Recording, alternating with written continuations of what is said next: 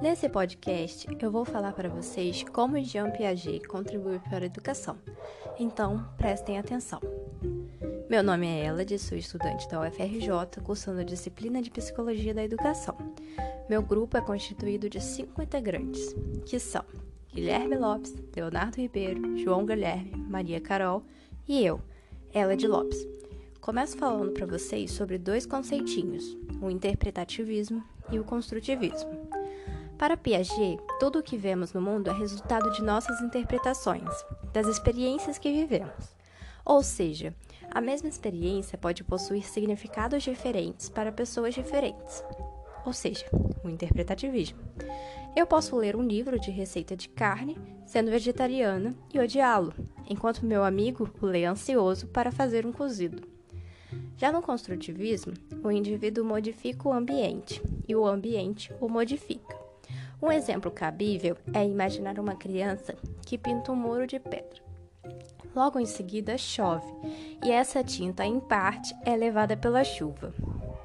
Primeiro você atua no ambiente pintando o muro, depois o ambiente se modifica, mostrando que a chuva remove parte da tinta fresca.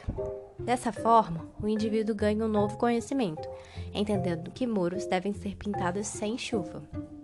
Esse processo se chama interação, quando ocorre uma troca de ações entre o ambiente, ou como Piaget prefere, o meio, e a pessoa, o sujeito, tendo como resultado um novo ou melhorado conhecimento.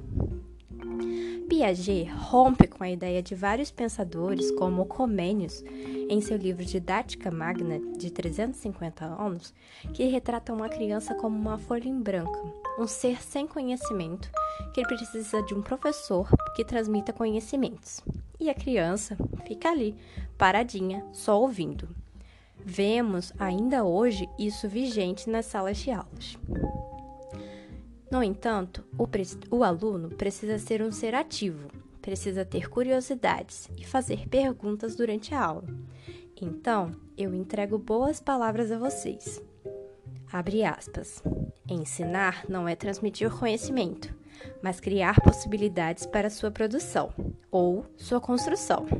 Quem ensina, aprende ao ensinar, e quem aprende, ensina ao aprender.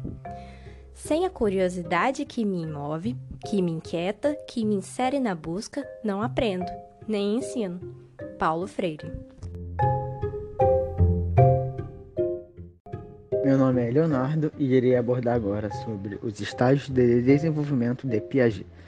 Piaget divide o desenvolvimento da criança em quatro estágios, em que podem variar conforme a idade da criança, porém nunca na ordem que está descrita. O primeiro estágio de desenvolvimento é chamado de estágio sensório-motor, que vai até aproximadamente dois anos de idade. Esse é um período que a criança entende o mundo através das sensações e ações. A criança não possui autonomia e age no imediatismo. Nos primeiros meses de vida, suas ações são basicamente sugar o peito, morder, colocar os dedos na boca e a criança começa a interagir com os objetos que a cercam. Conforme os meses vão passando, ela começa a entender que suas ações geram consequências, se lembra de comportamentos e consegue imitá-los, e que os objetos, mesmo que não estejam no seu campo de visão, continuam existindo. O segundo estágio descrito é o estágio pré-operatório, que vai aproximadamente até 6, 7 anos.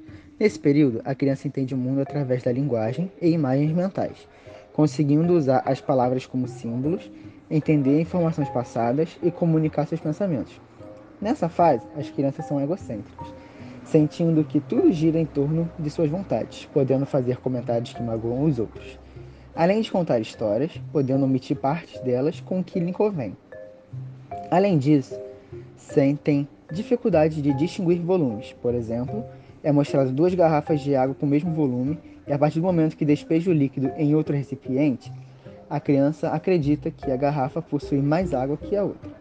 No terceiro estágio de desenvolvimento de Piaget, temos o operatório concreto, que vai até aproximadamente 11 anos. Durante esse período, a criança passa a entender o mundo através do pensamento lógico e categorias, deixando várias características do estágio anterior para trás, conseguindo compreender que pode estar errada, deixando então o seu egocentrismo de lado, entende a conservação de volume, peso das coisas, operações lógicas, porém ainda não se aplicando a objetos que não podem ser manipulados ou observados. Já no quarto e último estágio é chamado de operatório formal, que começa aproximadamente aos 11 anos, seguindo por toda a vida. Nesse estágio que encontramos o maior salto de desenvolvimento da inteligência. Se entende o mundo através do pensamento hipotético e raciocínio científico. Começa a compreender sobre hipóteses, conceitos abstratos e afirmações contrárias aos fatos. Já possui lógica mais aguçada e começa a entender linguagens figuradas. Ditos populares, consegue medir o que é certo, errado e corrigir examinar hipóteses sobre coisas que não aprenderam especificamente, conseguem fornecer resoluções para problemas sociais, éticos e políticos do mundo. Meu nome é João Guilherme e agora falarei sobre alguns problemas do trabalho do Piaget.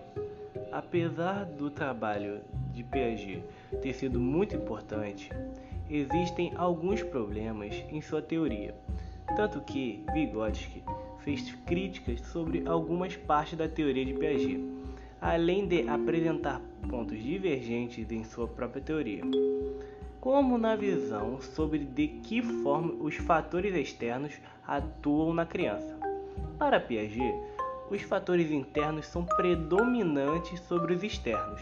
Logo, ele acreditava que o desenvolvimento apresentaria a mesma sequência, não importando os fatores externos. Já Vygotsky tinha uma ideia contrária, pois ele julgava que o ambiente social no qual a criança vivia alteraria o seu desenvolvimento. Além disso, Piaget via que os conhecimentos são elaborados espontaneamente pela criança, de acordo com o estágio de desenvolvimento no qual ela está na visão particular e egocêntrica que as crianças têm sobre o mundo. Vai mudando e se aproximando da mesma visão adulta. Vygotsky discorda de que a construção do conhecimento vá do individual para o social. No seu ver, a criança já nasce no mundo social e desde o nascimento vai formando uma visão do mundo pela interação com pessoas mais, mais experientes. Para ele, a construção do real é mediada pelo interpessoal antes de ser internalizada pela criança. Assim sendo, vai do social para o individual ao longo do desenvolvimento. Piaget acreditava que a aprendizagem sofre pouco impacto do desenvolvimento. Com isso, ele diminui o papel da interação social. Em contrapartida, Vygotsky entende que a aprendizagem e o desenvolvimento são processos que influenciam de modo que quanto maior a aprendizagem, maior o desenvolvimento.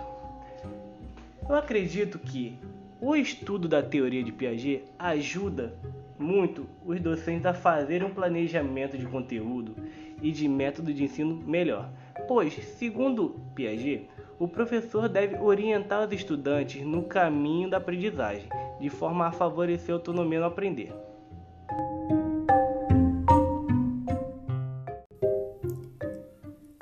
finalizar, falamos sobre um último conceito, o desenvolvimento moral. Piaget defende que crianças entre 5 a 10 anos tomam suas decisões éticas a partir do que uma autoridade diz ser certo. Assim como no behaviorismo, punições são aplicadas quando o indivíduo não segue o estipulado. Logo, essas crianças seguem as regras por receio de serem castigados. Conforme a idade se avança, novas características surgem nesses indivíduos. Piaget configura em três estágios.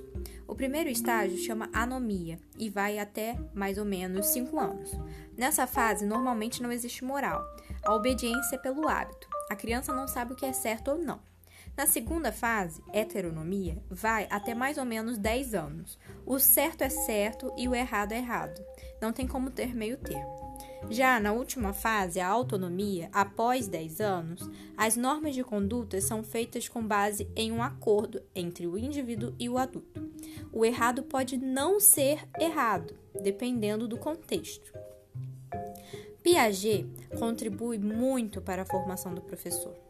Como já dito antes, ele confere uma posição ativa à criança, sendo o professor mediador e provocador de estímulos, usando dos estágios de desenvolvimento para melhorar seus métodos, proporcionando da melhor forma os estímulos, criando condições para o desenvolvimento da autonomia moral, do respeito e da negociação ativa, de práticas e concepções sociais. O professor atua despertando a vontade do aluno de aprender e construir conhecimento e não apenas reproduzir. Bom, pessoal, eu agradeço a todos pela atenção. Muito obrigada.